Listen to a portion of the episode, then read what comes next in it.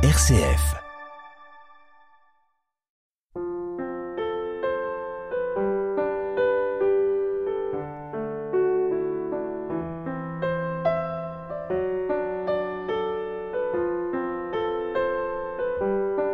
En ce temps-là, Jésus se mit de nouveau à enseigner au bord de la mer de Galilée.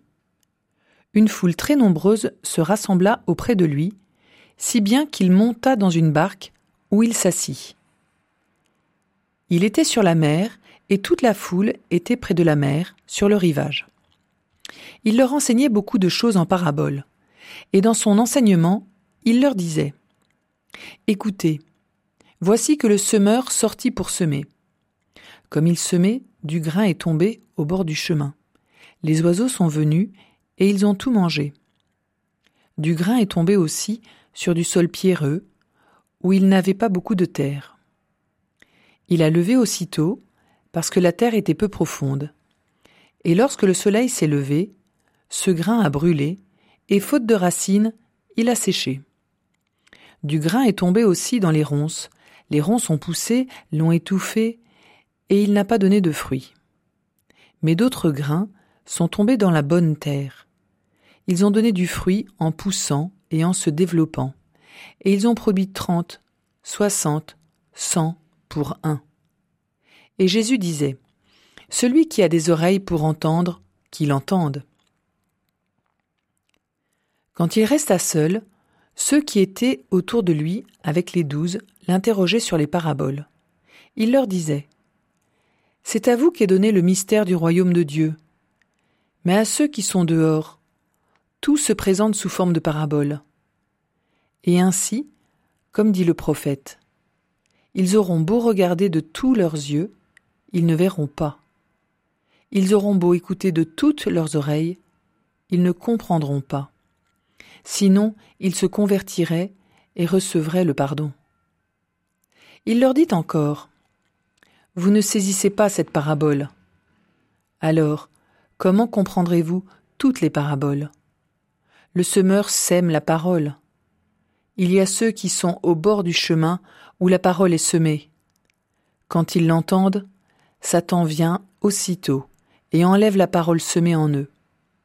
Et de même, il y a ceux qui ont reçu la semence dans les endroits pierreux. Ceux-là, quand ils entendent la parole, ils la reçoivent aussitôt avec joie. Mais ils n'ont pas en eux de racines. Ce sont les gens d'un moment. Que vienne la détresse ou la persécution à cause de la parole, ils trébuchent aussitôt. Et il y en a d'autres qui ont reçu la semence dans les ronces. Ceux-ci entendent la parole. Mais les soucis du monde, la séduction de la richesse et toutes les autres convoitises les envahissent et étouffent la parole, qui ne donne pas de fruits. Et il y a ceux qui ont reçu la semence dans la bonne terre. Ceux-là entendent la parole, ils l'accueillent et ils portent du fruit, trente, soixante, cent pour un.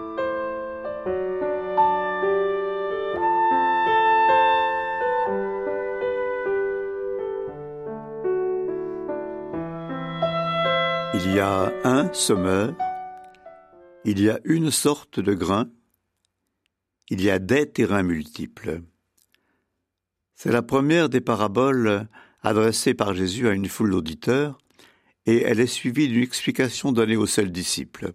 Les autres, ceux qui sont dehors, n'ont accès qu'à la parabole elle-même. Mais qui sont-ils, ceux qui sont dehors? Dans l'évangile d'hier, la famille de Jésus qui voulait le récupérer était restée dehors. Plus haut dans l'évangile de Marc, nous avons appris que les pharisiens se réunirent en conseil avec les partisans d'Hérode contre Jésus pour voir comment le faire périr, en Marc chapitre 3. Jésus est donc menacé, comme l'est à Rome la communauté chrétienne persécutée par l'empereur Néron au moment où Marc rédige son évangile. Jésus est donc obligé de tenir deux langages différents. Les paraboles, adressées à une foule indistincte, au sein de laquelle il y a certainement des adversaires, et des paroles plus claires, destinées à ses disciples. Le lecteur de Marc est alors conduit à se poser deux niveaux de questions. Premier niveau, quelle sorte de terrain est-il? Le bord du chemin? Le sol pierreux? Un terrain envahi par les épines? La bonne terre? Deuxième niveau, quel type d'auditeur est-il? Un disciple dont Jésus se sent proche? Un indifférent que cela ne concerne pas? Un adversaire, volontaire ou involontaire, qui n'accepte pas le message évangélique? Oui, le chemin évangélique est à la fois plein de joie et de rudesse. C'est un chemin d'amour, mais il n'est pas facile d'aimer. Donne-nous, Seigneur Jésus, d'être à la fois un terrain qui accueille ta parole sans la trahir pour la rendre plus soft, et un auditeur bienveillant vis-à-vis de ta personne.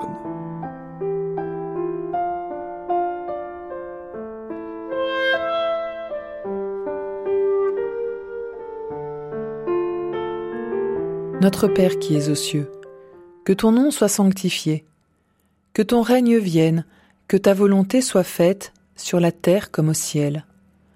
Donne-nous aujourd'hui notre pain de ce jour.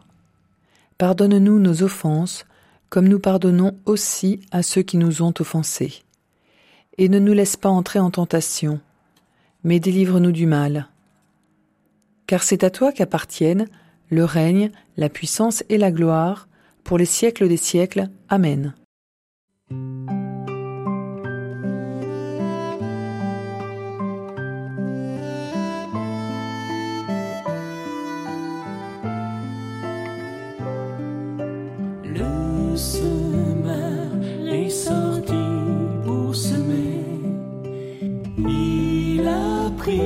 Le chemin de nos cœurs. Rien n'arrêtera son geste, la moisson